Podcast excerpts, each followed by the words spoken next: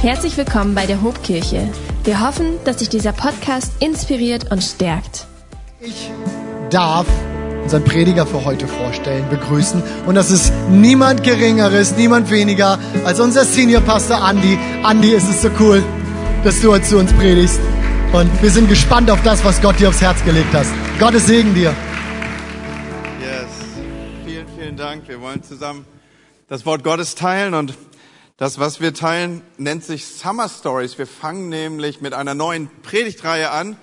Und falls du es noch nicht wusstest, wir sind mitten in den Sommerferien. Ja, das ist so ein bisschen verstorben jetzt aus meinem Munde, weil ich das eigentlich nur mitkriege, weil der Kindergarten dann demnächst schließt. Und äh, aber heute sind, fahren unsere Kids fahren auf Camps. Richtig coole Sache. Die sind unterwegs, die gehen raus nach Dänemark. Äh, Blaze geht nach Dänemark rüber. Lasst uns für sie beten, dass sie eine fantastische Zeit haben, dass sie bewahrt sind. Machen wir jetzt mal gerade. Ne? Herr, ich bete, dass einfach deine Hand mit ist über ihn, dass sie bewahrt sind auf der Fahrt und dass sie die Zeit ihres Lebens haben dort, Herr. Und gleiches beten wir auch für die Royal Rangers, Herr, die auf ihrem Camp sind. Wir bitten dich, dass du sie segnest und dass du ihnen eine großartige Zeit gibst. Herr, deine, deine Gegenwart soll die stärkste Attraktivität an diesen Camps sein. Im Namen Jesu. Amen. Amen. Ja, wir sind also mittendrin in den Ferien und deswegen heißt unsere neue Predigtreihe auch ein bisschen Summer Stories. Was wir damit verbinden ist, dass wir Geschichten aus der Bibel aufrufen wollen. Wir wollen Geschichten aus der Bibel erzählen, hier und dort auch mal auf die eine oder andere Persönlichkeit aufblenden, die vielleicht sonst so nicht zu den Namen gehört, die ihr sonst immer hört. Heute wird es ein wenig gleichmäßig, ein wenig äh, sparsam noch anfangen, der Gestalt, als dass ich sage, wir werden heute jemand aufrufen, den ihr vielleicht oder bestimmt schon mal gehört habt. Aber dann werden wir hier und dort auch auf Namen treffen, wo ihr denkt, wer ist denn das? Gibt's das überhaupt? Habe ich ja noch nie gelesen. Bis in die Tiefen der Bibel bin ich überhaupt noch nicht vorgedrungen. So, ihr dürft gespannt sein auf das, was euch erwarten wird. So, wir werden also Persönlichkeiten aus der Bibel highlighten. Und das Coole an diesen Persönlichkeiten ist ja, dass Gott über sie nicht irgendwie in seinem Wort so eine Art äh, Weichzeichner legt, so einen Filter legt, wo dann irgendwie alles nur noch wild und romantisch und hübsch und, und, und, und, und ohne Kanten rüberkommt. Nein, die Bibel gibt uns keinen Heldenepos, an dem wir uns orientieren in Bezug auf diese Persönlichkeiten, sondern das sind ganz gewöhnliche Menschen, mit denen Gott dann Außergewöhnliches schreibt und außergewöhnlich Geschichte schreibt. Und die wenigsten von denen waren perfekt, echt nicht. Also wenn ich eine Auswahl treffen wollte, ich weiß nicht, ob die immer und unbedingt ganz vorne mit genannt wären. Da gab es Leute, die haben richtig, richtig Webfehler in ihrer persönlichen Biografie gehabt. Da waren Leute bei, die waren untreu, Leute, die Gott verleugnet haben, die gelogen haben, die Menschen enttäuscht haben, die vor Problemen weggelaufen sind, wann immer sie konnten. Und immer wieder ist Gott reingesteppt und hat einfach den Bezug zu ihnen aufgenommen, hat seine Güte ihnen gezeigt, ist mit ihnen dann gute Wege gegangen und sie haben Schuld bekannt und Vergebung empfangen und Angst überwunden und waren in der Lage, Entscheidungen zu treffen, haben sich zurückgekämpft, haben Leid ertragen, Hoffnungslosigkeit besiegt. Und all das macht uns insofern Hoffnung, als dass wir uns darin doch wiederfinden. Auch wir sind doch Leute, die an unterschiedlichen Stellen immer wieder auch mal strugglen und wo wir erleben, wie Gott in seiner Güte und in seiner Gnade reinkommt, uns aufzuhelfen. Nun, ich habe schon gesagt, heute geht es um einen Namen, den der eine oder andere wahrscheinlich auch schon mal gehört hat. Und der Name, den ich hier zum Aufruf bringe, er ist Elisa. Elisa ist nicht zu verwechseln mit Elia, auch wenn die doch ziemlich nah beieinander liegen, sowohl was ihrer beider Persönlichkeit angeht, als auch ihr Name. Elia, das war dieser große Prophet, der in der Bibel Beschreibung findet. Das ist der, der dann auf einmal im Neuen Testament wieder auftaucht auf dem Berg der Verklärung. Petrus sieht sich dazu äh, genötigt zu sagen, hier, lasst uns einen Ranger Camp eröffnen, lasst uns Jurten aufziehen, lasst uns Hütten bauen, lasst uns hier oben campen, Elia ist in the house, ja. So, das, das war Elia und du darfst dich gerne mal mit ihm beschäftigen und dein Wissen über ihn vertiefen. Heute geht es um Elisa. Elisa ist der Nachfolger, der Jünger, der Lehrling von Elia und damit ist er eigentlich schon einer anderen Kategorie zugeordnet. So, wir lesen über ihn ersten, im ersten Könige 19, Vers 16. Dort lesen wir, da gab der Herr ihm einen Auftrag und ihm hier ist zunächst noch die Rede von Elia. Elia, geh den Weg durch die Wüste wieder zurück und weiter nach Damaskus. Salbe dort Hazael zum König von Syrien. Danach salbe Jehu, den Sohn von Nimshi, zum König von Israel. Und schließlich, und hier treffen wir jetzt auf den beschriebenen Elisa, und schließlich Elisa, den Sohn von Schafat aus Abel Mehola, zu deinem Nachfolger als Prophet. Es geht also um Elisa. Sein Name bedeutet im Übrigen übersetzt, Gott hat geholfen. Und genau so ein Typ war auch und findet dann in der Zukunft hier, in der zukünftigen Beschreibung von dieser Textstelle weg nach vorne, äh, findet Elisa auch Beschreibung. Er hilft immer wieder und zwar in Alltagssituationen. Immer dann, wenn man ihn gerade braucht, kommt Elia vorbei, ausgestattet mit diesem Namen und vor dem Hintergrund dieser Benennung hilft er immer wieder deutlich auch in Alltagssituationen. Die größten Wunder, die von ihm überliefert sind, betreffen tatsächlich Alltagssituationen. Vielleicht kannst du das eine oder andere in dir jetzt nicht unbedingt aufrufen, deswegen möchte ich dir da helfen und du wirst merken, wie bekannt dir das doch vorkommen wird. Wie bekannt dir doch auch die Geschichten oder die Wunder vorkommen werden von ihm. Da ist zum Beispiel einmal, dass er Wasser heilt. Also das muss ich vielleicht ein bisschen erklären. Dieses Wasser war äh, so, dass man es nicht gebrauchen konnte. Alles, wo, was man damit bewässerte, war hinterher nicht genießbar und es war schon gar nicht trinkbar. Und er heilt dieses Wasser. Womit macht er das? Mit handelsüblichen Haushaltsmitteln, mit Salz. Dann lesen wir, dass er in diese Witwe hinein investiert, dergestalt, als dass er sagt, hol alle Kohl, Krüge, die du hast, mit Öl und er macht ein Wunder mit Öl und sorgt, wir werden das im Laufe der Predigt noch ein bisschen vertiefen, sorgt über diese Art und Weise für ausreichend Auskommen im Kontext dieser Geschichte. Dann wieder haben wir die Geschichte, wo Hungersnot ist und die Leute ausschwärmen, Kräuter zu sammeln und alles, was sie so an Früchten finden. Und das werfen sie in einen Topf und wollen es dann essen. Aber es waren giftige Pflanzen dabei in diesem Topf. Und äh, so steht dann in der Luther Bibel, der Tod war im Topf. Hat jemand von euch dieses Sprichwort schon mal gehört? Das kommt hier aus dieser Geschichte von Elisa. Wenn wir also heute sagen, ja, da war dann echt der Tod im Topf, dann führt uns das zurück auf diese Geschichte, dass nämlich ungenießbare Kräuter in diesem Topf waren. Und wie heilt er dieses Essen? Er streut Mehl rein, wie der handelsübliche Gebrauchsware, mit der er Wunder wirkt. Und so könnte man weiter und weiter gehen. Wenn wir an den aussätzigen Naemann denken, dann nimmt er normales Jordanwasser. Wenn wir daran denken, dass er einer Prophetengruppe oder Schüler, Schülern, Prophetenschülern hilft, eine Axt wiederzufinden oder dass sie aufschwimmt, auch wieder so ein Alltagsgegenstand. Bis zuletzt, das gehört auch zum Leben, nämlich sein Grab, da kommt jemand mit seinen Gebeinen in Berührung und wird wieder lebendig. So all das im Kontext von Elisa. So seid ihr ungefähr im Bilde, wo wir uns jetzt hier bewegen? Ist schon ein krasser Typ, oder?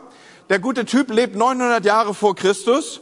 Und in dieser Zeit ist Israel geteilt in ein Nord- und ein Südreich. Das bedeutet Spannung liegen in der Luft, all diese Dinge. Aber er ist in dieser Zeit unterwegs. Und ich habe so bei der Beschäftigung mit ihm bemerkt, dass er mir auf die eine oder andere Weise nicht nur über diese Alltagsgeschehnisse hinaus doch irgendwie sympathisch ist, denn die Bibel beschreibt ihn unter anderem als einen Mann mit wenig Haaren, es geht sogar so weit, dass sie sagt, er hat eine Glatze. Gut, da gab es auch noch mal eine Geschichte drum, aber die vertiefe ich jetzt an diesem Morgen nicht.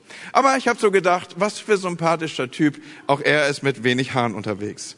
Aber viel spannender ist doch die Frage, was hat Elisa eigentlich zu dem Menschen gemacht, der er ist? Wie ist er geworden, was er dann später ist?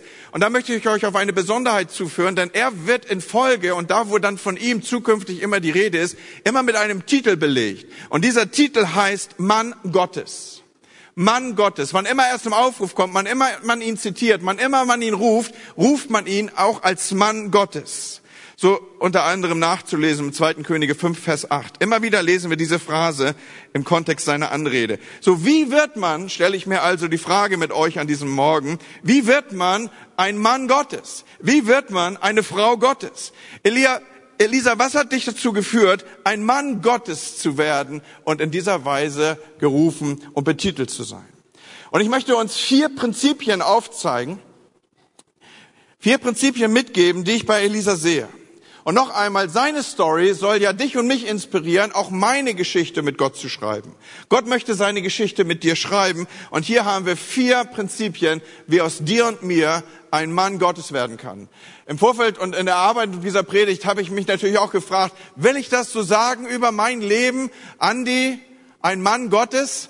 Und dann habe ich ein bisschen rumgespielt mit diesen Gedanken und am Ende habe ich es final für mich beantwortet. Ja, ich will mich dazu stellen. Ich will sowohl über mich als auch, dass man es über mich sagen kann, äh, ausgedrückt finden. Andi war ein Mann Gottes. Michi war ein Mann Gottes.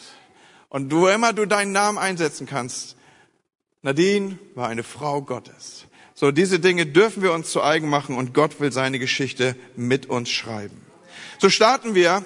Was hat denn aus ihm einen Mann, eine Frau Gottes gemacht? Und ich nehme uns mit zu dem ersten Prinzip, das ich hier entdecke. Und ich lese dazu noch einmal aus einer Textstelle, nur kurze Verse, das lohnt nicht, dass ihr euch mit mir erhebt. Danach verließ Elia den Berg und fand Elisa, den Sohn Schaffats. Er war gerade dabei, mit zwölf Paar Rindern zu pflügen. Er selbst folgte dem zwölften Paar. Nun, wir werden gleich noch ein bisschen darauf eingehen, auf die Informationen, die wir hier bekommen. Aber zunächst mal haben wir es hier zu tun mit einem ganz gewöhnlichen Kerl, oder? Er ist nicht der Sohn eines Priesters, er ist auch nicht irgendwie hineingeboren in eine Prophetenfamilie, er ist schon gar nicht irgendwie ein Prinz und Königskind oder was auch immer. All das würde in der damaligen Zeit bedeuten, dass er in einem gewissen Rang unterwegs gewesen wäre. Seine Eltern haben Landwirtschaft. Also wenn es irgendwas gibt, was geerdet ist, dann ist das Landwirtschaft, oder? Da sind wir uns ziemlich einig, glaube ich. So, er war auch nicht besonders geistlich unterwegs, jedenfalls ist es bis zu diesem Zeitpunkt nicht überliefert. Er hatte keine besondere Antenne für Gott, er sang auch nicht Kumbaya, während er dahinter den Ochsen hinterher lief. Er war ein ganz normaler Typ, er war einfach der Sohn des Schaffers. Er lebte zu Hause, darüber könnte man auch nochmal predigen, und half seinen Eltern auf dem Bauernhof. Und bis zu seiner Berufung lebt er eine gewisse Routine. Vielleicht könnte man noch sagen, die ein oder andere Eintönigkeit. Er pflügt halt Felder mit zwölf Gespannen von Ochsen. Nun, wenn man sich das so vor seinem inneren Auge aufrufen mag, dann sind zwölf Gespanne schon eine Hausnummer, oder? Ich weiß nicht, auf was für einem Boden er da unterwegs war, habe ich mich heute Nacht noch gefragt. Wahrscheinlich hat er versucht, irgendwelche Ackerfurchen in bloßes Gestein zu ritzen. Aber zwölf Gespanne, Ochsen, alter Falter. Das ist so ein bisschen vergleichbar wie irgendwie ein Zwölfzylinder Maybach oder sowas. Ne? So viel mehr Zylinder kann man nicht an den Start bringen. So, was das aber auch zeigt, ist, die Eltern waren jetzt nicht nur ganz arm. So, sie waren schon ein bisschen vermögend, aber auch nicht so vermögend, dass Elisas Arbeit von einem Knecht hätte übernommen werden können. Alter Falter, so, also habt ihr die Perspektive noch? Zwölf Gespanne Ochsen. Und ich weiß nicht, ob ihr euch jeder darüber Gedanken gemacht hat, was für eine Perspektive man hat, wenn man zwölf gespannen Ochsen hinterherläuft. Ja, es ist, wie du vermutet hast. Man guckt einem Rind auf den Hintern. Da starrst du halt drauf. Und wenn sich dein Blick mal verschiebt, dann ist es nicht so, dass er ins Leere geht, sondern da sind dann noch elf andere Gespanne mit anderen Worten, du starrst einfach so einer Kuh auf dem Hintern. Das ist so deine Perspektive, wenn du hier so unterwegs bist. Und ich will euch noch tiefer in die Geheimnisse dieses Kontextes führen. Ja, es ist so. Über kurz oder lang läuft man buchstäblich auch mal durch Scheiße. Oder, um es frommer auszudrücken, durch den ein oder anderen Haufen von Kot. Bei zwölf Gespannen, das sind 24 Rindern, ganz ehrlich, irgendeins von diesen Dingern muss irgendwann mal immer mal was fallen lassen. Und wenn du hinterherläufst, dann tapperst du da rein, ob du das willst oder nicht. Habe ich euch? Seid ihr da? Seid ihr mit mir? Ist, das ein lebhaftes Bild vor euren inneren Augen? Und ich habe so gedacht, wahrscheinlich weißt du, wovon ich rede, oder? Jeden Tag dasselbe, dieselben Aufgaben, dieselben Kollegen, dieselben Tagesabläufe. Manchmal hast du auch das Gefühl, dass du Ochsen hinterherläufst. Damit habe ich jetzt nicht gesagt, dass du umgeben bist von Ochsen. Jedenfalls nicht jeder deiner Kollegen. Oder vielleicht bist du, bist du Eltern und du hast Pampers und Wäsche und Geschirr und Spielzeug und Chaos und und, und, und, und, ja, das ist schon eine Weile her, aber ich erinnere noch morgens nicht richtig wach, das Kinderzimmer. Kennst du das Gefühl, wenn man mit nackten Füßen auf Legosteine tritt? Okay, einige von euch. In ähnlichen Umständen befand sich Elisa. Aber wir wollten ja von ihm lernen, was macht aus dir einen Mann Gottes? Und das erste Prinzip, das ich hier bei Elisa lerne, ist, er ist treu in kleinen Dingen. So, wenn du mitschreibst, er ist treu in kleinen Dingen. Wenn du im Kleinen treu bist, dann kann Gott dir Großes und Größeres anvertrauen. Und ich glaube schon, Elisa war hier nicht unbedingt im Sweet Spot seiner Berufung. Ich glaube, soweit sind wir uns einig. Er dient nicht unbedingt in seinem Sweet Spot, obwohl es und, und es, ja, es ist anstrengend und es ist auch emotional anstrengend vielleicht, aber er bleibt treu und macht seine Sache gut. Und Freunde, wir wollen oft so hoch hinaus. Lass uns uns daran erinnern, dass wenn wir nicht bereit sind, in den alltäglichen Dingen des Lebens es, es gut zu machen, dann wird es schwer, uns Größeres anvertrauen. Oder wie der Navy Admiral William Raven mal gesagt hat, McRaven mal gesagt hat, willst du die Welt verändern? Dann fang damit an, dein Bett zu machen. Was ein cooler Spruch, oder? Willst du die Welt verändern, dann fang damit an, dein Bett zu machen. Leute, klar dürfen wir groß träumen. Und natürlich haben wir große Träume, aber sie starten immer klein. Sie starten immer da, wo ich die mir anvertrauten Aufgaben zuverlässig und gut erledige. Und da ist es austauschbar, in welchem Umfeld du dich bewegst. Es kann in der Schule sein, es kann in der Firma sein, es kann im Haushalt sein, es wird in der Kirche so sein, wenn du pünktlich bist, wenn du verfügbar bist, wenn du vorbereitet bist, wenn du die, bereit bist, die extra Meile zu gehen. Diese Kleinigkeiten, sie machen am Ende des Tages den Unterschied. Und wir brauchen nichts Großes erwarten, wenn wir nicht bereit sind, diese Kleinigkeiten gut anzufassen. So Prinzip Nummer eins, sei treu in kleinen Dingen. Warum? Weil Gottes Geschichte mit uns wird sich immer im Alltag schreiben. Ich möchte, dass du das verinnerlichst. Gottes Geschichte mit uns wird sich immer im Alltag schreiben. Und auch das Außergewöhnliche hat seinen Anfang im Gewöhnlichen. Es hat seinen Anfang im Gewöhnlichen. Deswegen ist es so wichtig, dass du in diesem Kontext einfach deine Treue beweist. Und dann lesen wir weiter in 1. Könige 19. Und Elia trat zu ihm und legte ihm seinen Mantel um die Schultern. Da ließ Elia die Rinder stehen, lief hinter Elia her und bat ihn, lass mich noch meinen Vater, meine Mutter umarmen, dann will ich mit dir gehen. Und jetzt springen wir ein bisschen im Text und dann heißt es später dann, dann stand er auf, ging mit Elia und wurde sein Diener. Den Punkt, den ich hier machen möchte, ist der, inmitten der Routine seines Alltags, inmitten seiner Monotonie des Alltags vielleicht, spricht Gott durch Elia in sein Leben. Und wundern wir uns darüber nicht, wie spricht Gott in unser Leben? Er spricht durch sein Wort und er spricht durch Menschen in unser Leben. Und wo in der Mehrzahl der Fälle im Kontext unseres Alltags geschehen. Inmitten dieser täglichen Routine wirft Elia Elisa seinen Mantel über die Schulter. Und da stellt sich doch die Frage, was bedeutet das denn eigentlich? Hab kurz überlegt, ob ich vielleicht ein Jackett mitnehmen soll und das werfe ich dann so in die Menge und wen es dann trifft, der spürt dann die heilige Salbung auf sich und kommt am Ende des Gottesdienstes zu mir und sagt mir, ja, ich wollte immer schon Pastor werden und so. Nein, also wir nehmen davon Abstand, ganz abgesehen davon, dass ich glaube ich überhaupt nur ein einziges Jackett habe und ob ich da noch reinpasse, weiß ich auch nicht. So, also, was ist dieser Mantel eigentlich? Der Mantel von Elia bestand aus Tierfell, das war damals ein bisschen anders und er war eine Bedeckung, die Schutz gab. Symbolisch drückt diese Handlung, die Elia hier vornimmt, aus, was mich beschützt, soll jetzt auch dich beschützen. Mein Mantel wird dein Mantel sein. Du wirst mein Schüler, ich werde dein Mentor sein. Gott, der durch mich wirkt, wird jetzt auch durch dich wirken. Und als das Ende von Elia kommt, da formuliert Elisa eine kühne Bitte, die auch mich immer wieder anspornt und ermutigt, in dieser Weise zu bitten. Er möchte das doppelte Maß, den doppelten Anteil dessen, was Elia an Kraft zur Verfügung hatte. Und da ist er nicht irgendwie äh, jemand, der so raffgierig das meiste für sich will, sondern er weiß sich hier in rabbinischer Tradition als erster Nachfolger Elias darf er um ein doppeltes Maß bitten. Wie auch immer wir das hier bewerten wollen, auf jeden Fall wird Elisa dann später der, der nach Jesus in die Überlieferung eingeht mit den meisten Wundern, die uns biblisch überliefert sind. Ziemlich nah dran an einem doppelten Maß, oder? Aber noch einmal, ich habe euch gesagt, welchen Punkt ich hier machen will.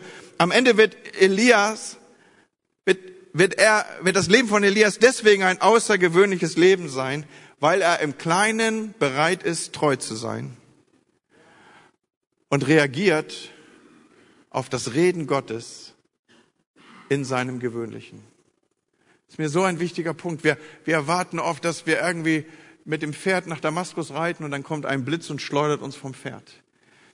Hey, das gab's auch mal, ja. Aber in der überwiegenden Mehrzahl der Fälle redet Gott durch Menschen in unserem Alltag. So auch hier in der Berufung von Elisa. Das zweite, was ich benennen möchte, auf dem Weg zu dieser, diesem Titel, ein Mann, eine Frau Gottes zu werden, ist, Elisa war ein Lernender. Bevor Elisa zu großen Taten fähig wurde, war er hier gerufen, sich zu unterordnen, ein Lernender zu sein. Erinnert ihr euch, ich habe ihn uns am Anfang vorgestellt als ein Lehrling von Elia. Und hey, wenn du nicht einrosten möchtest in deinem Leben, dann musst du neugierig bleiben und weiter bereit sein zu lernen. Menschen, die schon alles wissen, die sind sowas von langweilig und sie sind die schlechtesten Hausgenossen, so will ich mal sagen. Sie sind einfach schwer zu ertragen. Leute, die alles schon wissen, da kommst du über kurz oder lang an das an, an, an deine Grenzen. Hey, sei ein neugieriger Mensch, sei jemand, der immer wieder Neues entdecken möchte. So, sei jemand, der im besten Sinne des Wortes ein Nachfolger ist, bereit anzufangen und zu lernen, sei jemand, der unterwegs ist, Jesus ähnlicher zu werden, im Glauben zu wachsen, in den Talenten zu wachsen, in der Aufgabe zu wachsen. Christlicher Glaube ist am Ende nichts anderes als Wachstum. So jeder Mensch hat Potenzial in sich schlummern, Fähigkeiten, Möglichkeiten, Ressourcen. Und Gott möchte, dass wir daraus etwas machen und es entwickeln. Und hey, das wirst du mit Hilfe eines anderen, in diesem Fall war es Elia, besser schaffen, als dass du es alleine schaffst. So vielleicht sagst du, ja, Andi, das ist genau mein Punkt. Ich werde ja nicht gesehen. Ich habe ja niemanden, der mir sein Jackett oder Mantel überwirft, wer mein Mentor sein will. Keiner sieht mein Potenzial. Schau, andere, deren Potenzial wird gefördert und die werden gefördert, aber, aber kennst du meinen Chef, ey? Glück gehabt. Kennst du meinen Abteilungsleiter? Besser nicht. Kennst du meinen Teamleiter? Kennst du meinen Pastor? Der hat mich nicht auf dem Schirm. Und Freunde, ich will uns sagen, da greift wieder Prinzip Nummer eins. Treu in kleinen Dingen. Sei verfügbar, sei engagiert, sei vorbereitet, gib dein Bestes. Du wirst sehen, über kurz oder lang wird Gott einen Elia in dein Leben stellen, der dich fördert und der dich sieht, der dich weiterentwickelt. Und hey, wir in der Hobkirche, wir glauben, dass die, die, der stärkste Motor zu und von Veränderung ist, wenn wir uns im Kontext einer Kleingruppe bewegen. Und deswegen lade ich dich ein, sei unbedingt Teil einer Kleingruppe. Hier wirst du erkannt, hier entdeckt man sehr schnell, was ist dein Potenzial. Hier will man dich fördern, hier will man dein Bestes. Übrigens starten wir im September wieder mit einer neuen Season, wo wir neue Kleingruppen aufsetzen und mit neuen Kleingruppen beginnen. Am 5.9. und 8.9. werden wir auch Kleingruppenleitertrainings haben. Wenn du einen richtigen Step machen willst, einen, einen, einen richtigen Sprung, dann lade ich dich ein, dabei zu sein und für andere Verantwortung zu übernehmen und dann gemeinsam zu wachsen. Das ist der Punkt, den ich hier markiere. Sei ein Lernender. Elisa war sich nicht zu schade, ein Lehrling zu sein. Wir starten immer mit dem Chapel Dienstagmorgens. Da kommen wir zusammen als Angestellte und die College-Studenten sind dabei nach Möglichkeit und dann starten wir in die Woche.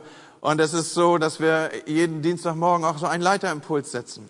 Und äh, am Dienstag habe ich im Chapel gesagt, ich habe mich entschieden, ein Anfänger zu sein, immer wieder ein Anfänger zu sein. Das bedeutet immer wieder Neues zu lernen und neue Gebiete zu erschließen und mich auf neue Gebiete zu wagen, Dinge, die so der Routine dazugehören, auch mal hinter mir zu lassen, bewusst und etwas Neues zu probieren. Und wisst ihr, wenn man etwas Neues probieren will, wenn man Anfänger ist in einem Kontext, dann geschehen die Dinge nicht auf Anhieb spielerisch.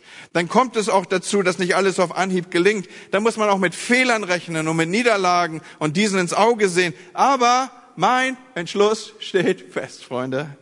Ich werde ein Lernender sein, ein Leben lang. Warum? Weil ich das als ein Prinzip erkenne. Ich erkenne es als ein Prinzip, auf dem Weg, ein Mann Gottes zu werden. Nochmal, will ich ein Mann Gottes werden? Ja, will ich. Volle Lotte. Und ich sag's und bekenn's mit Mut. Und du darfst es gerne mir nachtun. Ich werde eine Frau Gottes. Ich werde ein Mann Gottes. Wie funktioniert das? Ich bin treu in kleinen Dingen. Wie funktioniert es weiter? Ich entscheide mich. Ich bleibe ein Lernender mein Leben lang. So, wenn man sich mit Elisa beschäftigt, wie wir es getan haben in dieser Woche, dann trifft man unweigerlich auf eine sehr bewegende Geschichte. Diese Geschichte lesen wir in 2. Könige 4. Und hier hilft Elisa einer alleinstehenden Mutter mit ihren beiden Jungs zu überleben. Kurze Geschichte, uns den Hintergrund eben erklärt. Die Bank setzt der Witwe die Pistole auf die Brust und verlangt ihr Geld zurück. Da war Geld geliehen worden, hohe Zinsen wurden fällig. Ansonsten würde man beide Söhne als Sklaven mitnehmen. Menschlich gesehen gab es keine Hoffnung hier. Mann weg, Geld weg, Söhne weg, alles weg. Und Elisa hört sich dieses Dilemma an und sucht nach einer Lösung.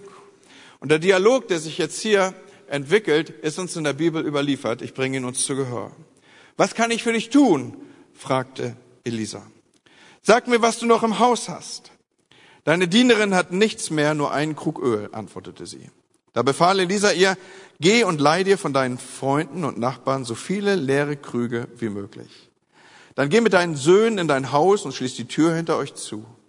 Gieß das Öl in die Gefäße und stellt sie beiseite, wenn sie voll sind. Nun handelt die Frau danach und ein unglaubliches Wunder geschieht. Die leeren Gefäße füllen sich mit Öl und das Öl fließt so lange, wie sie Gefäße hat. Es fließt und fließt und fließt und fließt und wir wissen darum, sie kann das Öl verkaufen, ihre Schulden bezahlen und von dem Rest des Geldes weiterleben. Also wieder im Alltagskontext ein Wunder gewirkt. Was eine schöne Geschichte. Gott tut durch Elisa ein Wunder und hilft dieser bedürftigen Familie. Ende gut, alles gut und miteinander singen wir ein glaubensvolles Lied. Aber wir treten hier ja an, zu lernen, wie aus Elisa ein Mann Gottes geworden ist.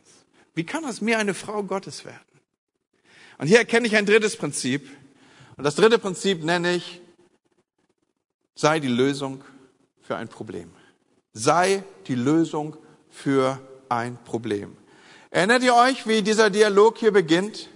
Was kann ich für dich tun? fragt Elisa. Und Freunde, wir leben in einer Welt, die vor Problemen und die an Problemen ertrinkt. Eine Welt, die Lösung braucht. Und hey, kannst du jedes Problem lösen? Nein. Kannst du die Lösung für ein Problem sein? Yes. Du machst den Unterschied. Und Freunde, Gott hat uns dazu ein Mandat gegeben. Wir lesen es auf den ersten Seiten der Bibel. Und Gott segnete sie und gab ihnen einen Auftrag. Seid fruchtbar, vermehrt euch, bevölkert die Erde und nehmt sie in Besitz, herrscht über die Fische im Meer, die Vögel der Luft und über alle Tiere auf Erden. Und so entwickelt sich hier das Geschehen. Wir sollen also die Erde in Besitz nehmen. Das heißt nicht, dass wir auf ihr rumtrampeln oder dass wir sie zerstören, sondern das heißt, dass wir sie verwalten und dass wir sie entwickeln. Also wenn es irgendwie jemand gibt oder wenn es Leute gibt, die dieses Friday for Future auf, auf, auf, auf ihren T-Shirts tragen, dann sind es bitteschön die Christen, weil wir sind ganz vorne an dieser Stelle. Warum? Weil wir haben den Auftrag dazu. Das, was uns hier in die Hände gegeben ist, ist ein Kulturmandat. Wir sind dazu aufgerufen, das Rohmaterial, das uns zur Verfügung gestellt ist, nicht zu zerstören oder zu verbrauchen, sondern es zu entwickeln und etwas daraus zu machen. So mit anderen Worten, Gott sagt hier, macht was mit Wald, macht was mit Flüssen, macht was mit Stein, macht was mit Wind, mit Sonne, mit Regen, baut Häuser, legt Gärten an, findet Energiequellen, entwickelt Musik, seid künstlerisch aktiv, investiert euch in Technik. Am Anfang war alles wüst und leer und jetzt kommt Gott und steppt ein und jetzt beginnt er in schöpferischer Art und Weise den Zustand der Lehre zu verändern und er gibt der Welt Form, wo sie formlos ist und wo sie undifferenziert ist und er gestaltet und schafft Vielfalt und jetzt haben wir die Situation, dass dieser Auftrag an den Menschen übergeben wird und dann wissen wir um den Sündenfall dass diese Welt korrumpiert und sich in desolat und auf desolaten Zustand zutreibt. Aber Freunde, der Auftrag ist geblieben, der ist uns nie entzogen. Wir sollen das tun, was Gott selber gemacht hat, gestalten und Lösungen finden für die Probleme in dieser Welt. Und so setzen wir unsere Gaben ein und unsere Zeit und geben unsere Ressourcen und stellen diese zur Verfügung. Warum? Um damit Gott zu ehren, seinen Auftrag zu erfüllen und Menschen zu helfen. Hey, und vielleicht fragst du dich, jo, aber was soll ich schon tun? Was ist denn meine Berufung? Wo, wo soll ich denn anfassen? Ja, aber an welcher Stelle? Und da möchte ich dich auf einen Ausspruch von Aristoteles zuführen, der gesagt hat, wo die Bedürfnisse der Welt mit deinen Talenten zusammentreffen, da könnte deine Berufung liegen. Wo die Bedürfnisse dieser Welt mit deinen Talenten zusammentreffen, dort liegt deine Berufung. So was bewegt dich? Worüber denkst du nach? Worüber regst du dich auf? Welche Menschen hast du im Herzen? Welche Not poppt vor und in dir auf? Was berührt dich emotional, wenn du Dinge siehst? Es könnte sein, dass Gott dich genau dorthin berufen hat. So wie wird aus jemand eine Frau und ein Mann Gottes? Wenn er oder sie bereit ist, die Lösung für das Problem zu sein. Einer unserer Phrasen, die wir hier in der Hope sprechen, ist, ich bin nicht das Problem, ich bin die Lösung. Ich bin nicht das Problem, ich bin die Lösung. Du willst ein Mann, du willst eine Frau Gottes werden, übernimm Verantwortung. Und übernimm die Lösung für ein Problem. Und lass mich noch ein viertes Prinzip aufzeigen, das mir, das zu mir spricht in der Beschäftigung mit Elisa. Und ich nehme euch dazu nochmal auf eine weitere Begebenheit aus dem Leben von Elisa mit.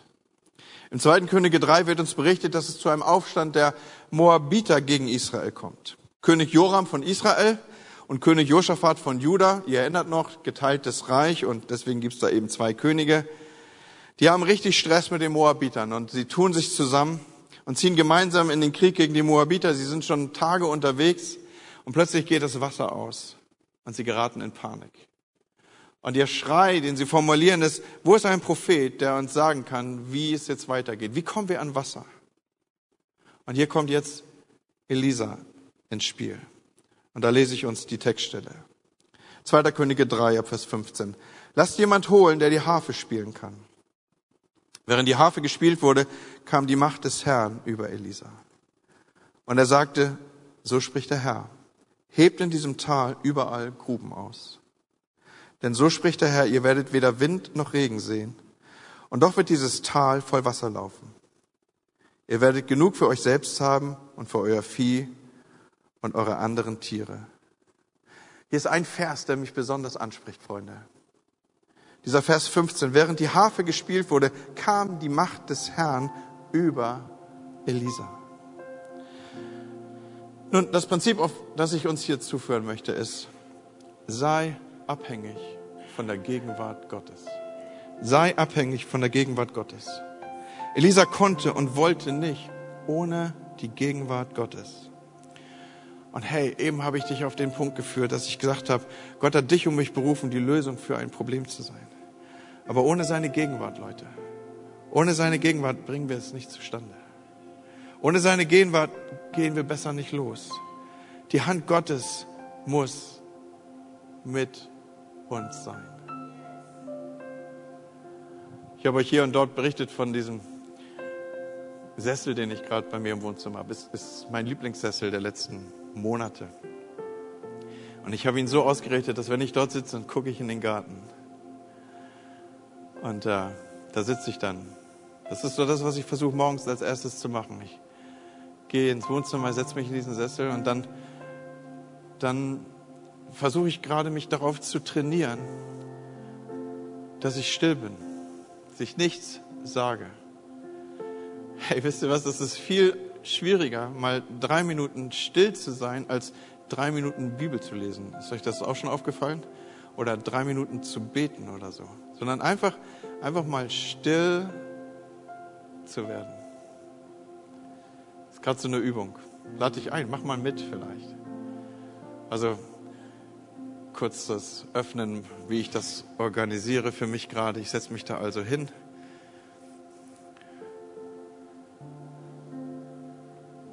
Und dann werde ich still. Einfach still vor Gott. Und dann lese ich einen Text. Aber erst bin ich still. Und hey, das ist so schwer, still zu werden. Aber warum tue ich das? Weil ich mir sage, ich will nicht in diesen Tag rein, ohne dass ich so einen kurzen Moment hatte in der Gegenwart Gottes.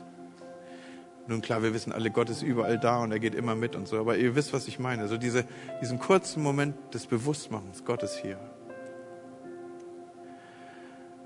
So bevor ich etwas tue, suche ich und suchen wir die Gegenwart Gottes. Bevor wir in den Alltag starten, suchen wir die Gegenwart Gottes und setzen uns bewusst der Gegenwart Gottes aus. Das passiert, indem wir die Bibel öffnen. Es passiert, indem wir uns in Lobpreis vertiefen. Bevor wir strategische Entscheidungen treffen und große Projekte angehen, suchen wir die Gegenwart Gottes. Bevor wir Herausforderungen angehen, suchen wir die Gegenwart Gottes. Bevor wir schwierige Gespräche führen, suchen wir die Gegenwart Gottes. Bevor wir unsere Gottesdienste starten, im Übrigen an allen unseren Standorten, kommen wir zusammen und wir sagen, die größte Attraktivität eines Gottesdienstes wird die Gegenwart Gottes sein. Lasst uns die Gegenwart Gottes suchen. Das ist das, was uns unterscheidet von Vereinen und Clubs und Organisationen. Wir sind abhängig von der Gegenwart Gottes, Leute. Zweimal im Jahr nehmen wir uns als Kirche besonders Zeit. 21 Tage. Im September wird es wieder auf uns zukommen. Pray first. Warum tun wir das? Weil wir Bock haben auf 5 Uhr aufstehen? Weil wir Gegenwart Gottes suchen, Leute. Weil wir wissen, wir brauchen die Gegenwart Gottes seine Gunst, sein Segen, seine Hilfe, seine Kraft. Und so erlebe ich Elisa, das ist offensichtlich sein Schlüssel zu all dem, was sein Leben ausgemacht hat. Er weiß, hier gibt es ein fettes Problem. Ein ganzes, ganzes Heer braucht Nahrung. Ein ganzes Heer braucht Wasser. Es sollen die, es, es sollen die Quellen wieder aufbrechen. Du willst, dass deine, deine Quellen im Leben wieder aufbrechen. Du willst, dass das, was sich trockengelegt hat, wieder formbar wird. Das, was nur noch Staub ist, wieder zur Erde wird, die kultiviert werden darf und worauf Dinge wachsen. Ich gebe dir die Antwort. Such die Gegenwart Gottes. Wie wurde aus Elisa ein Mann Gottes? Er war bereit, im Kleinen treu zu sein.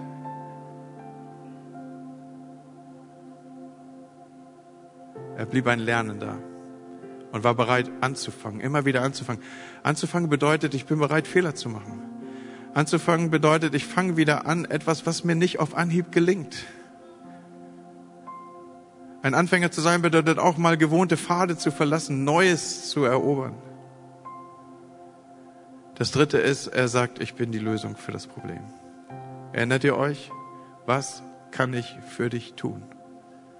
Ich sag dir, wenn, wenn du in der nächsten Woche eine Begegnung hast und du sagst es im vollen Bewusstsein dessen, dass du das auch tun wirst, was derjenige dir sagt. Du sprichst aus, was kann ich für dich tun? Mit der inneren Bereitschaft, ich werde das machen, was ich als Antwort bekomme. Du hast abenteuerliche Wochen vor dir, glaub mir. Und das vierte ist, Elisa wusste sich abhängig von Gott. und suchte seine Gegenwart. Und hey, Church, ich bitte euch, dass wir eine innere Antwort geben auf das, was ich hier heute Morgen verkündigt habe. Du willst eine Frau Gottes sein? Treu im Kleinen, Lernende. Ich bin die Lösung, nicht das Problem. Und ich bin abhängig von deiner Gegenwart. Ich suche deine Gegenwart.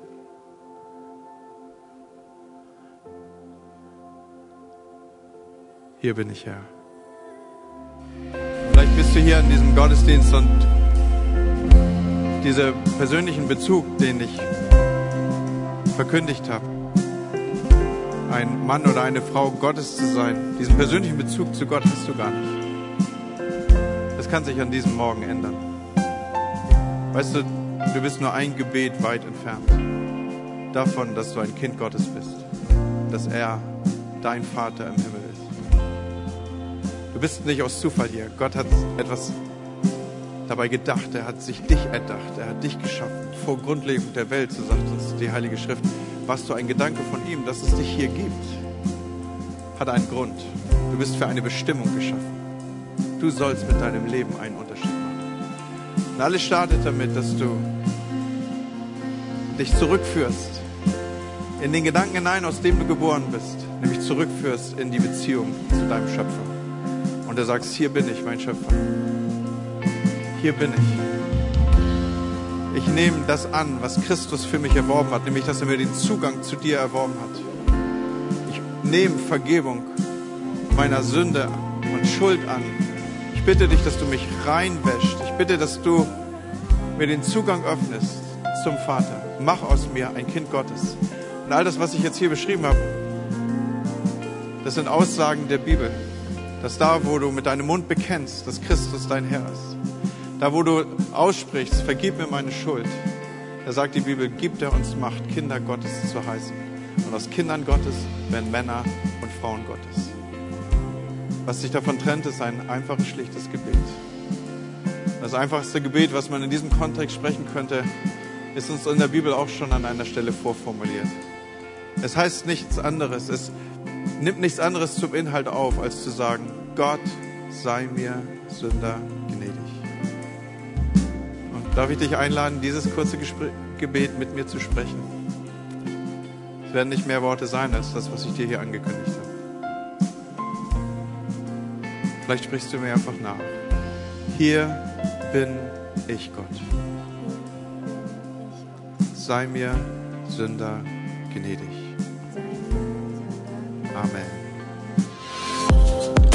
Wenn dich dieser Podcast gesegnet hat, würden wir gern deine Geschichte hören. Schreib uns doch unter hallo@ho.de oder noch besser, schau einfach mal persönlich bei uns vorbei. Wir freuen uns auf dich.